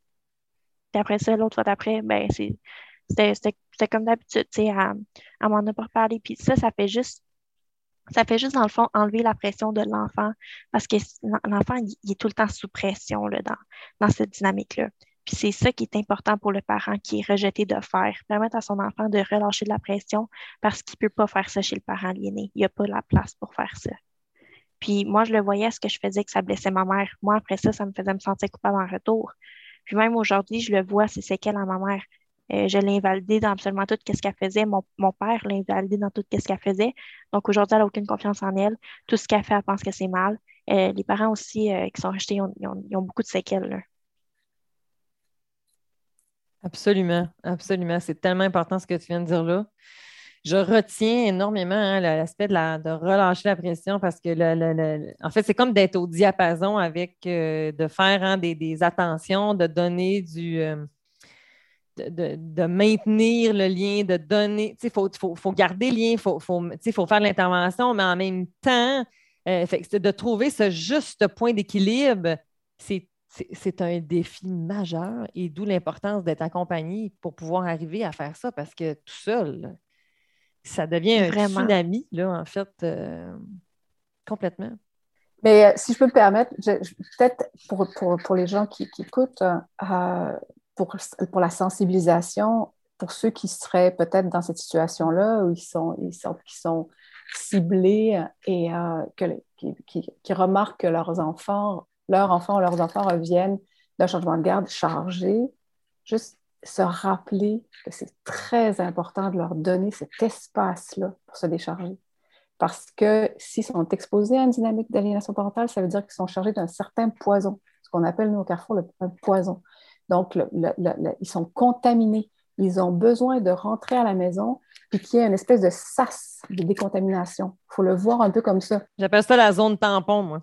Exactement, mais c'est comme s'ils sont radioactifs. On leur donne cet espace-là, le sas de décontamination, puis après, on, on, on, on va être capable d'être en relation avec l'enfant. Donc, ne pas le questionner sur ce qui s'est passé. Et si ils sont accablés de reproches, leur donner cet espace de parole-là et se rappeler, s'ils comprennent ce qu'ils vivent, que ce n'est pas contre eux que l'enfant, c'est pas contre eux si l'enfant dit ça, mais c'est pour l'autre parent. Donc, ça, ça, participe de la mission euh, consciente ou inconsciente qu'ils portent. Euh, ils, sont, ils, peuvent être messagers, ils peuvent, être, euh, ils peuvent avoir la mission de rejeter l'autre parent pour pouvoir vivre avec l'autre mm-hmm. parent à temps plein. Donc, accepter que, reconnaître que ce n'est pas contre eux, mais c'est pour l'autre parent et, leur permettre de se décharger. Et s'ils arrivent à se décharger, ce qu'on remarque au CAP, c'est que plus les, parents le font, moins ils ont à le faire. C'est-à-dire que si l'enfant sait qu'il il, va être en confiance, il, il, va rentrer chez son parent ciblé et il sait que il, va être accueilli malgré sa mission, malgré le rejet qu'il porte. Donc, il va, il va rester en confiance. Ça va rester un endroit où il va être, il va, il va, il va être en sécurité. Hein. Mm-hmm. De, comme mm. de pouvoir devenir le, contenant finalement de, cette, de ce poison-là, mais qu'après ça, le parent doit avoir lui-même son espace pour pouvoir aller décharger ce poison-là parce qu'il s'il le garde à l'intérieur de lui, ça va finir par l'empoisonner, justement, dans le fond, euh, et de briser ou d'abîmer cette relation-là. Oui, oui, oui. Ça, moi, je pense que c'est un message qui est super important. Euh, le parent qui est rejeté, il, y, a, une phrase qu'on dit souvent, c'est qu'il faut mettre son masque à oxygène avant d'aider les autres. Donc, si le parent rejeté n'est pas apte à, aider son enfant, n'importe quoi qu'il va faire, c'est sûr que ça aidera pas. Donc, c'est sûr que le parent ciblé, il faut qu'il prenne soin de lui-même, il faut qu'il aille chercher de l'aide pour être capable d'être présent pour son enfant quand que son enfant va être capable, même si ce n'est pas directement de lui demander de l'aide. Parce qu'on s'entend qu'un enfant qui arrive chez son parent rejeté, qui est en colère, et qui frappe partout, des choses comme ça, ben c'est une demande à l'aide. Absolument. C'est une demande à l'aide. Absolument. Et, euh, puis, je ne sais pas, j'aimerais peut-être parler des parents en rupture de lien parce qu'on parle beaucoup de ces dynamiques-là, hein, qui euh, mm-hmm. action-réaction, mais quand tu es parent rejeté, il n'y en a plus de ça. Là. On est à mm. distance, on n'a plus de moyens, il est en fait déménager, changer d'école, il n'y a pratiquement plus d'adresse, plus de texto. Comment on mm-hmm. reconnecte avec. Parce que l'aliénation parentale, lorsqu'elle est nommée au Québec, c'est comme ça. C'est la rupture de lien. On est nommé trop tard, malheureusement. Depuis le début, avec le CAP, au départ, le CAP a été créé là dans cet espace-là. Mais les gens venaient, ils venaient, il était dans cette dynamique-là déjà. Mais pour ces parents-là, il y a un message de ne jamais abandonner l'enfant. Là. Il a besoin de savoir que vous êtes là, que, que vous l'aimez, que vous ne l'en voulez pas. C'est des petits coucous, c'est des, des, de stimuler le lien d'attachement. Ces parents-là, tu sais, toute la période avant la rupture, c'est un marathon psychologique incroyable. La mm. rupture, c'est une amputation psychologique comment je sors de là vivant, comment je survis à tout ça, comment je, fais pour faire en sorte que je travaille à partir de ce moment-là sur le chemin de la réconciliation. Et c'est quoi ce chemin-là? C'est quoi, euh, quoi les trucs? C'est quoi les outils? C'est qu'est-ce que je peux faire? Le CAP aussi va offrir ça. Il y a des groupes de soutien où qu'on fait en, sorte que lorsqu'il y a rupture, comment tu vis ta vie en parallèle. Tu n'es pas rien qu'une maman, tu n'es pas rien qu'un papa, tu es un individu à part entière. De reprendre ce rôle-là, euh, de reprendre euh, ta santé, euh, parce que l'enfant ne veut pas un parent, un parent mort à la boue, ne veut pas un parent qui, qui, qui n'est pas en santé. Et, et, et, rien que, par exemple, être l'exemple de son enfant, pour lui donner les raisons de revenir à un moment donné. C'est il faut être présent, il faut être en santé, il faut être solide, hein, il faut qu'il ne cesse jamais de savoir qu'on est là et qu'on l'aime, et en dépit de toute, toute, toute situation. Euh, il n'y a pas de contexte ici. Comme disait Amy tantôt, l'amour inconditionnel, c'est là qu'il faut se situer. Euh, c'est comme de faire le deuil d'une relation pour se permettre de, de, vivre la naissance d'une prochaine relation potentielle. Oui, parce que tu vois souvent ton enfant se quitte, te quitte et c'est un, jeune enfant, c'est un petit ado. Puis tu, tu, le retrouves un adulte. Tu n'as plus la même personne, non? Non, c'est ça. Tu ne connais pas cette personne-là? Euh, tu l'as connu, mais tu ne peux pas euh, suivre ce lien-là. Alors, comment tu recoues euh, tous ces éléments-là? C'est un, grand processus. Tu sais, on détruit rapidement, mais reconstruire, c'est long. Et il y a autant, tu marches autant sur des yeux, des œufs à reconstruire que tu as marché sur des œufs à essayer de de faire ton possible pour tenir le lien. Alors, euh, c'est tout ça qu'il faut comprendre, mais c'est tout ça qu'il ne faut surtout pas rester tout seul et il ne faut surtout pas abandonner. Abandonner, ça ne veut pas dire être tout le temps là, là. Tu prends ton break, là. Tu as le droit à tout mm-hmm. ça, là. Tu as le droit d'en prendre ton air, là. Mais mm. euh, c'est très, très important qu'on comprenne que l'aliénation parentale, c'est la rupture de lien. Et avant ça, c'est un risque de perte de lien. C'est deux périodes très différentes. Deux périodes, c'est sur un continuum et c'est des outils totalement différents. Ce n'est pas la même chose. Donc, c'est pour ça à quel point la personnalisation de chaque cas est importante. Le fil conducteur est le même. Mais ce qu'on va donner comme outil à une personne qui arrive en prévention versus à une personne qui est proche, qui est vraiment proche du risque de perte de lien, à l'autre qui est carrément euh, carrément, dans un sens, rejeté et plus presque de lien, même plus avec l'école par moment. Alors, euh, ça, c'est toutes des, choses, c'est tous des états différents qu'il faut euh, prendre d'une façon différente. Alors, mais c'est un message aux écoles, c'est un message aux intervenants, c'est un message aux parents. Mais tellement parce qu'aujourd'hui, en fait, peut-être qu'il y en a certains qui se disaient, mais quand est-ce qu'ils vont parler de la définition de l'aliénation parentale? Peut-être que même vous trois, les filles, vous êtes dit comment? Euh, vas-tu nous demander de m'amener c'est quoi l'aliénation parentale?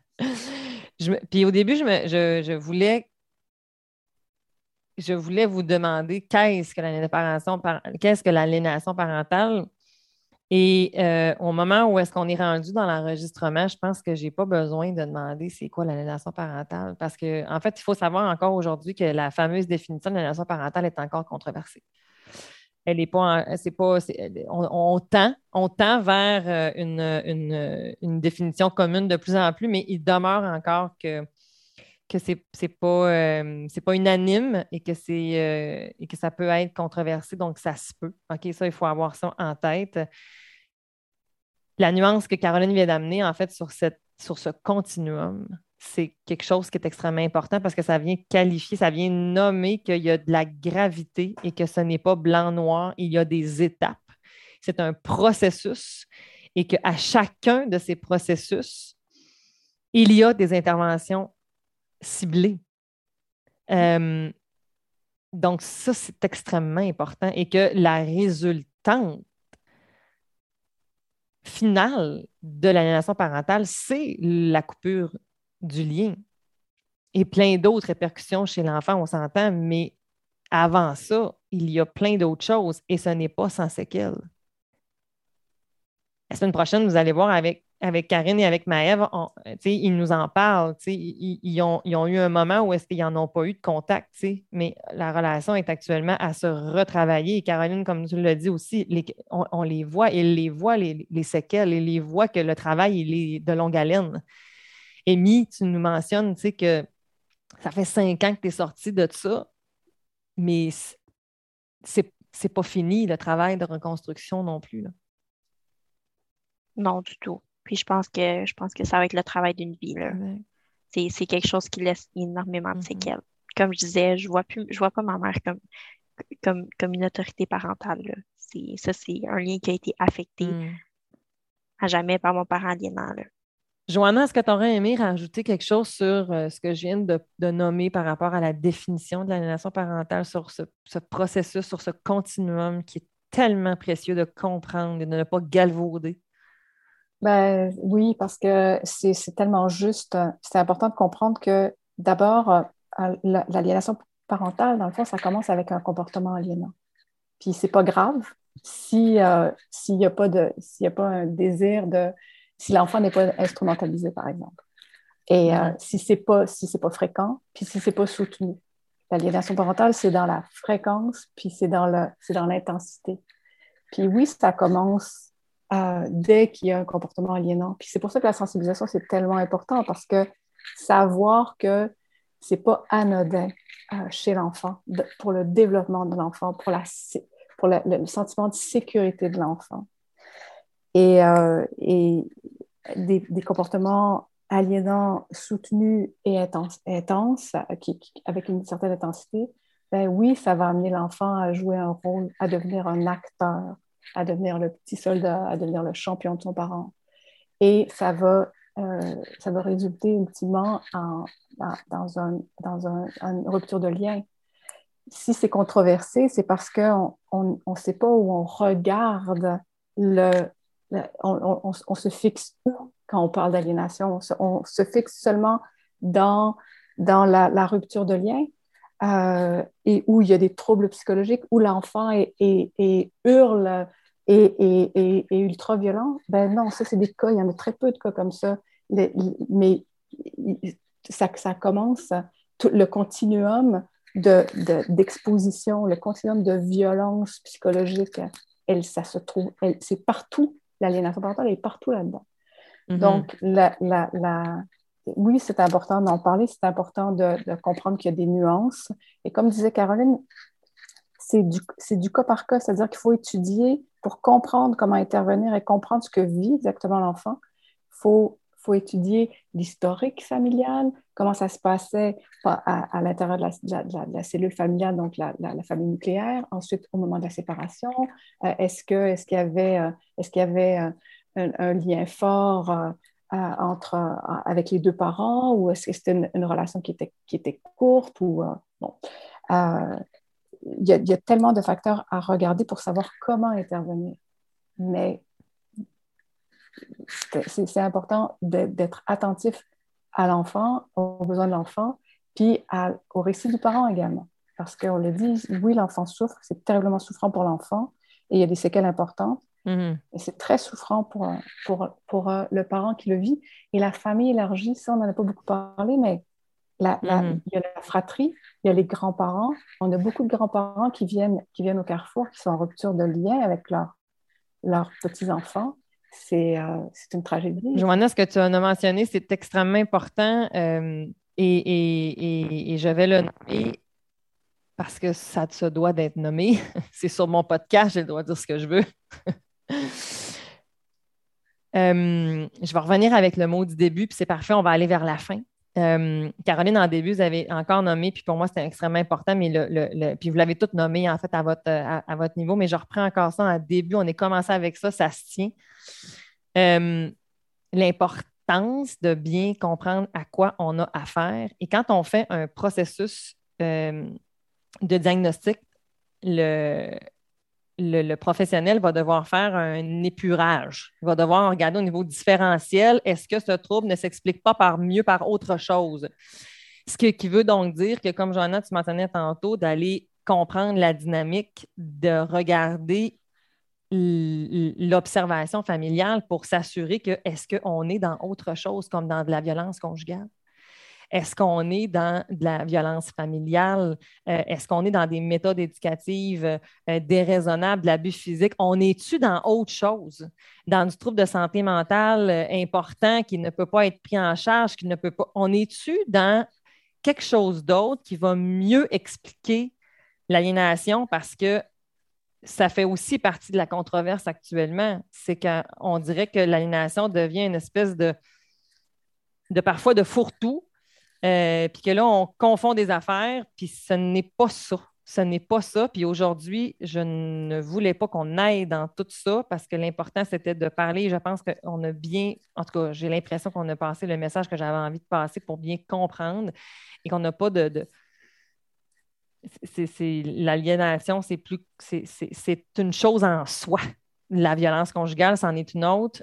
Les, les, les, abus physiques ou, les méthodes éducatives ou les, est quand on n'a pas, on pas la même manière. Est-ce que l'aliénation parentale, il y a de la violence là-dedans? Oui, on en a parlé justement, mais est-ce que c'est est-ce que ça appartient à euh, euh, toute la question de la conjugalité, de la familialité? C'est tellement pernicieux, c'est tellement insidieux, c'est tellement. Il y a plusieurs autres affaires, mais l'aliénation, comme vous l'avez, on, l'a compris aujourd'hui, je pense, c'est que c'est que le avant et le après, c'est pas la même chose. Vous allez le voir la semaine prochaine avec Karine et, et, Maëve. On a, on a, ça ne s'explique pas. Comment ça se fait qu'avant, on avait ce portrait-là et qu'après, on avait l'autre portrait? Et j'ai mis aussi la nuance sur, euh, euh, que Joanna t'a mis, c'est que un comportement, ça commence avec un, mais un comportement n'égale pas aliénation. Il faut faire attention. C'est cette fréquence-là, c'est cette récurrence-là, c'est cette intensité-là et que le post-séparation est un facteur de risque extrêmement important. D'où l'importance. Et mesdames, j'ai envie qu'on termine sur ça. Quelles sont les pistes d'amélioration que société, intervenants, parents, enfant, qu'est-ce qui est bon? Qu'est-ce qui peut être aidant pour réduire, éviter cette euh, manifestation-là? Euh, tellement beaucoup de choses. En matière de résolution, on doit travailler sur les macros et le micro. Hein. Ça, il n'y a pas de doute. En prévention, si on calcule rien que le coût d'un enfant aujourd'hui qui euh, est dans un processus d'aliénation parentale, qui a besoin de travailleurs sociaux à l'école, les psychologues, le jeu, si on calcule qui rentre à l'hôpital, qui est en psychiatrie, tentative de... Prenons rien que le coût d'un seul de ces enfants-là Et on a déjà une raison d'agir. Maintenant, pourquoi que on, arrive à, cet effet-là? C'est qu'il n'y a pas de reconnaissance. Hein? On ne s'entend pas sur la définition déjà à la base. On ne s'assoit pas à la même table de concertation pour parler de violence familiale. Et sous ce chapeau-là, violence familiale, il y a tellement de concepts. Mm-hmm. Et la, la mm-hmm, formation, on en a tellement parlé aujourd'hui même de la formation. Ce qu'on voit, ce n'est pas ce qui est être formé sur cette science particulière-là, elle, est obligatoire. avec ça, on pourrait les prendre tellement, tellement plus en prévention. Et on pourrait tellement, tellement réduire nos coûts de société, nos coûts, nos coûts, nos, coûts de santé, nos coûts, tous les coûts. Alors, je vais laisser la, parole aux autres aussi parce qu'il y a beaucoup à faire. Tellement, mais j'aimerais ça quand même juste de, résumer. En fait, c'est, ça, ça, va se faire sur du macro. Donc, ça veut donc dire sur le système, sur un enjeu sociétal, mais aussi sur le micro, les intervenants, euh, sur les interventions. C'est ça. Joanna? Oui, formation, formation. Euh, ne pas accepter, ne pas hmm. Le rejet d'un parent, ne pas banaliser la, rupture d'une fratrie, euh, ne, pas, ne pas accepter euh, individuellement et socialement que, qu'on règle un conflit en éliminant l'interlocuteur. Ça ne fait pas sens. Et c'est, et c'est, ce qu'on, ce que, ce qu'on fait avec, c'est comme ça qu'on traite l'aliénation parentale et c'est comme ça, malheureusement, que beaucoup d'intervenants euh, gèrent ça aussi on va, on va minimiser. Puis, ben oui, l'enfant élimine, élimine l'autre parent. C'est ça la rupture de lien. C'est ça le refus de contact. Et c'est ne pas accepter c'est le cul-de-sac qu'on impose à l'enfant, aux parents rejetés, puis à toute la famille finalement.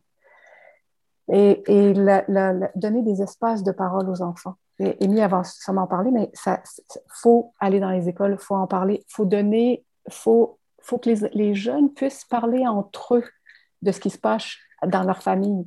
Il devrait y avoir des groupes de discussion dans toutes les écoles, pas nécessairement juste sur l'aliénation parentale, mais quand ils échangent des, quand ils échangent des expériences. Si on prend le, le programme, le groupe, le, programme Confidence, hein, qui a été, qui euh, euh, mis sur pied et développé par Laurent Filion, hein, euh, c'est extraordinaire. Nous, chaque fois qu'on a des retours sur les enfants qui ont participé à ça, ça donne des résultats fabuleux. Pourquoi? Parce que ils, oh, moi, je ne vis pas ça comme ça, c'est pas normal. Oh, je vois un parent qui a des difficultés, mais ils sont, ils, le rejettent pas. Donc, il y a d'autres façons d'intervenir, il y a d'autres façons d'être en relation. C'est donc d'offrir des programmes, des espaces de parole pour, pour que l'enfant ne se retrouve pas dans ce qu'on n'impose pas un cul-de-sac. Merci tellement, Amy. Exact, oui. Ben moi, évidemment, euh, c'est sûr que je vais prendre l'angle des enfants. Hein. C'est un petit peu pour ça que je suis ici, euh, pour nous donner une voix. Euh, je pense que c'est important, parce que c'est clairement pas tous les enfants qui comprennent ça, mais c'est important d'inculquer aux enfants qui ont le droit d'aimer leurs deux parents.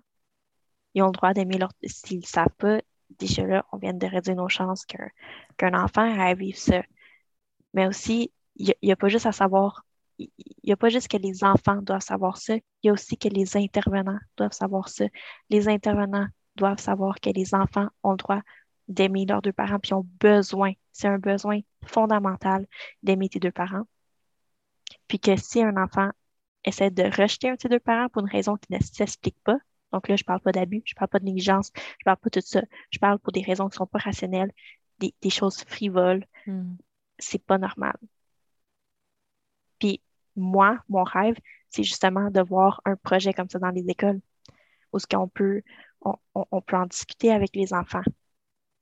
Moi, je pense que c'est là que ça part. Absolument, tellement, tellement. Oh, merci. Puis, la... Hum, puis j'ai envie de mettre même quand on vit une situation, tu sais, en fait, euh, qu'un parent ait un, problème de, de, violence, qu'il ait un problème de toxicomanie, qu'il ait un problème de santé mentale, qu'il ait un problème de négligence, l'enfant il a le droit de l'aimer. Ce qui veut donc dire qu'il a besoin d'aide pour pouvoir vivre des contacts qui vont être sécurisés, sécurisants, chaleureux, bienveillants, encadrants. Alors, en fait, J'adore. J'adore ce que tu viens de dire. Et Amy, moi, j'ai envie de te lancer un défi. Aujourd'hui, en enregistrant notre podcast, moi, j'entends, je, je, je, veux contribuer davantage. Moi, j'ai vécu des formes de violence dans ma vie. Je n'ai pas vécu d'aliénation parentale. Mais parler est ma mission de vie. Pourquoi je fais ce que je fais tous les matins, c'est pour travailler parce que les relations parents-enfants s'améliorent. Fait que j'ai envie qu'on qu'on aille cogner dans les écoles. Ça te tente dessus? Ben oui, évidemment. S'il vous plaît. Yes! Alors, euh, Saguenay-Lac-Saint-Jean et ailleurs au Québec, si vous entendez mon podcast aujourd'hui et que ça vous tente de recevoir des gens compétents, passionnés, qui vont pouvoir créer et pouvoir discuter avec vos intervenants, mais surtout vos élèves ainsi que leurs parents, moi, je vais prendre mon, mon, mon, drapeau à moi, là, mais moi, puis Amy, ça a été d'embarquer, mais moi, personnellement, j'ai envie de pouvoir euh, ouvrir la discussion parce que c'est important, parce que euh, ben, les enfants, c'est les adultes de demain, puis euh, ben, demain, ben, demain, c'est hier. Fait que dépêchons-nous d'agir pour avoir un meilleur monde, un meilleur demain. Merci, mesdames. Merci de ce moment magique. moi, là, j'ai le cœur qui bat, j'ai goût de brailler ma vie. Là. Je, suis, tellement dans la reconnaissance. Là, euh, merci énormément d'avoir accepté mon invitation malgré tout ce flot qu'il y avait actuellement autour de vous à cause qu'on est dans le mois de la sensibilisation. Je pense qu'à la clôture de cet enregistrement-là, on avait besoin de vivre ça. merci infiniment. moi, moi, je, moi, je voudrais dire merci de m'accorder une voix. Merci. De, de, de, faire en sorte que, euh, que ça que ça aille partout. Au niveau des intervenants, au niveau de tout, on voit, on voit. Je pense que notre, notre cadeau, on l'a un petit peu après cinq ans de, de, grands défis. Euh, Johanna et moi, on, on travaille d'arrache-pied. Euh, chaque jour ne sont mm. pas. Euh, c'est pas, pas un chemin facile. Euh, mais euh, de voir ce qui se passe cette mm. année, de voir cet intérêt-là, de voir euh, des intervenantes comme toi, de vouloir en parler, puis, le, puis ce projet-là d'école. Et depuis le début, nous autres aussi, on a ce rêve-là de la voix des jeunes. Et Amy nous donne ça. Alors, c'est un cadeau extraordinaire qu'on a. Puis ben, le CAP va faire ses petits, puis pour les parents, pour les enfants, pour, pour notre société en général, de toute façon. Merci d'ailleurs. Merci de l'invitation. Oui, merci parce que tu sais, tu parlais de, tu parlais de, statistiques et d'études. Ben, euh, dès qu'Amy va pouvoir parler aux jeunes, les jeunes vont, ils vont, leur parole va se libérer hein, et on va finir par l'avoir le nombre. Nous, au CAP, maintenant, on a le, nombre au niveau des adultes. On a eu assez de cas, on a assez de cas pour être capable de, euh, d'asseoir et de corroborer les études internationales et la, science et tout ça. On, a la preuve que les écrits scientifiques sont justes. Et, on est capable de rajouter de l'information par-dessus ça. Maintenant, il faut aller chercher la voix des enfants. Amy, elle a, elle, elle a permis à, déjà à certains jeunes de sortir, de venir vers nous. Tu vas recevoir euh, euh, Maëve la semaine prochaine. Ben, elle fait partie de, ça, de, ces, jeunes-là. Mais aller dans les écoles, parler, parler euh, aux jeunes, les rejoindre, ça nous prend un compte Instagram qui puisse pénétrer le cercle des jeunes, puis puis on va, on va y arriver, on va les avoir, les, on va avoir le nombre pour faire ces études-là. Alors, merci, merci pour, pour, pour ce, ce, podcast, puis merci pour l'ensemble de ton œuvre finalement, parce que c'est euh, visiblement euh, une très belle mission euh, que, tu, que tu incarnes. Merci. Alors, la semaine prochaine, soyez à l'écoute parce qu'on continue cette discussion-là, mais on va rencontrer Karine et Maëve qui vont nous parler de leur histoire à elles. Merci. Bye bye. Oh mon Dieu, quel épisode on en vient d'avoir. Je sais pas pour vous, mais moi, j'en ai encore des frissons. La semaine prochaine, Soyez avec nous, on continue comme je viens de le mentionner. Si vous vivez une séparation conjugale difficile, si vous avez l'impression qu'aujourd'hui, il y a un élément qui vous a parlé, je vous invite à aller chercher de l'aide. Je vous invite à aller contacter le Carrefour Aliénation parentale, à ne pas rester seul avec cette situation parce que, comme vous avez pu le voir, cette situation peut devenir grave. Mais aussi, plus on comprend ce qui se passe, plus on peut intervenir en amont et en prévention. Et ce, dans le meilleur intérêt de vos enfants. Comme toujours, si aujourd'hui je vous ai brusqué, si été confrontante, je l'ai faite avec tout mon amour et avec toute ma bienveillance, parce que mon unique mission, c'est d'améliorer vos relations parents-enfants. Merci et à la semaine prochaine. Bye bye.